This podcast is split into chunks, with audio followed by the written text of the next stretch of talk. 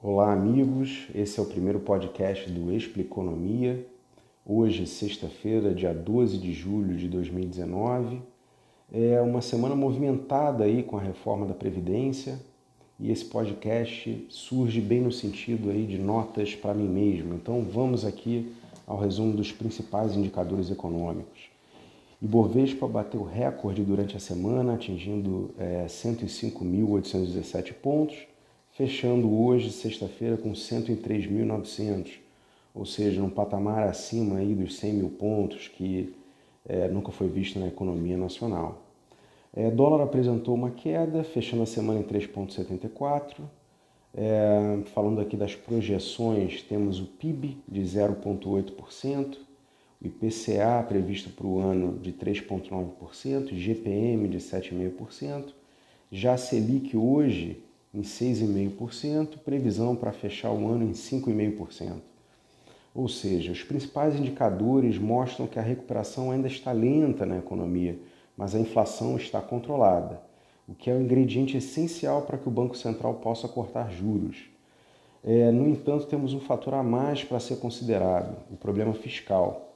Ou seja, a discussão aqui é reforma da Previdência, que a gente vai falar um pouco mais na sequência.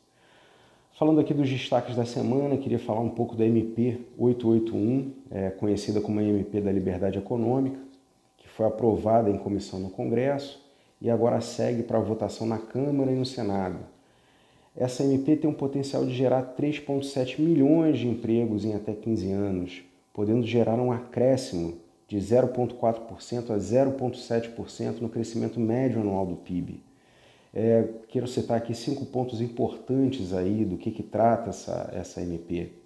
É, seria liberdade de alvará para atividades econômicas de baixo risco, liberdade de horário e dia para a realização dessas atividades, liberdade de preço, seguindo aí a, a regra da oferta e da demanda, é, preservação do pactuado em contratos, ou seja, vale o que está escrito, vale o que foi negociado pelas partes, garantia contra o abuso do poder regulatório, é, o que, que é a SMP? Ela gera maior liberdade, ela gera maior competitividade, menor presença da mão pesada do Estado sobre as pequenas e médias empresas, é, maior geração de emprego, renda e por aí vai. É, vamos ficar atentos aí para a tramitação dessa MP, é, na esperança de que ela de fato gere todos esses benefícios que eu acabei de citar. É, não podia deixar de falar da reforma da Previdência, essa semana, na quarta-feira, dia 10, foi aprovado o texto base da reforma. Foram 379 votos favoráveis e 131 votos contrários, mais votos favoráveis do que os governistas tinham previsto. É, ainda hoje, sexta-feira, ainda está em votação na Câmara dos Deputados destaques que podem alterar o texto base dessa reforma. Essa reforma ainda volta para a Câmara para passar por uma segunda votação já levando em consideração os destaques, é, e na sequência ela segue para votação no Senado. A estimativa é que, mesmo com todos esses destaques, a economia gerada pela reforma da Previdência fique ainda superior aos 900 bilhões ao longo dos próximos 10 anos. É, o que, que isso significa? Isso é basicamente uma política fiscal equilibrada, um orçamento compatível com a arrecadação ou seja, isso vai gerar menor gasto de juros com a dívida pública, é, os juros para a população vão ser mais baixos também, é, a população aumenta, tem a, tem a, possibilidade de ter um maior consumo, é, gera um menor desemprego, sobra mais verba no governo para investimento em saúde, educação, segurança pública, é, por exemplo. E aí, citando aqui um estudo feito pela Firjan, que essa reforma ela tem potencial para destravar até 1,4 trilhão de reais em investimentos. É, a perspectiva é que esses gargalos é, na oferta na, é, de serviços à população sejam solucionados é, com esses investimentos, ou seja, habitação, saneamento, segurança, saúde, educação, retomada de obras que estavam paralisadas.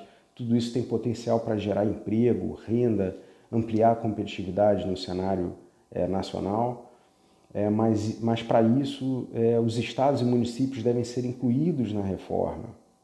Com essa votação de 379 votos, cerca de 70 votos aí acima do que previsto, é, espera-se que seja mais fácil agora aprovar a inclusão de estados e municípios aí na reforma. é, os próximos passos agora, depois da reforma, aí no cenário econômico.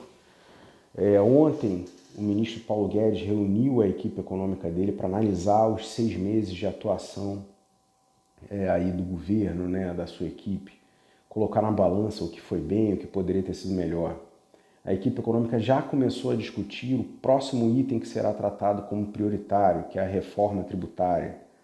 É, o texto da reforma ainda não está pronto, mas os principais aspectos já são conhecidos, como a criação do Imposto sobre Valor Agregado, o IVA, que simplifica os impostos federais, assim como a contribuição sobre pagamentos e também a desoneração da folha de pagamentos para empregados e empregadores.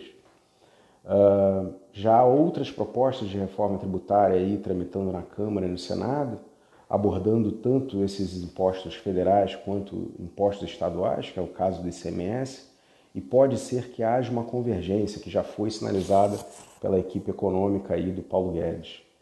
Uh, aliada à reforma tributária, há outras medidas para estimular a economia, como o choque de energia barata com o uso do gás do pré-sal, podendo reduzir o custo de energia em até 50%, e também outras medidas de curto prazo, como a liberação dos recursos do PIS e PASEP e também dos recursos do FGTS. Bom, vamos acompanhar aí ao longo da próxima semana os, desdobramentos de tudo isso que está acontecendo, mas por hoje vamos ficando por aqui. É, qualquer ponto a acrescentar aí no que eu falei, por favor, vou só entrar em contato. E é isso. Vamos ficando por aqui. Muito obrigado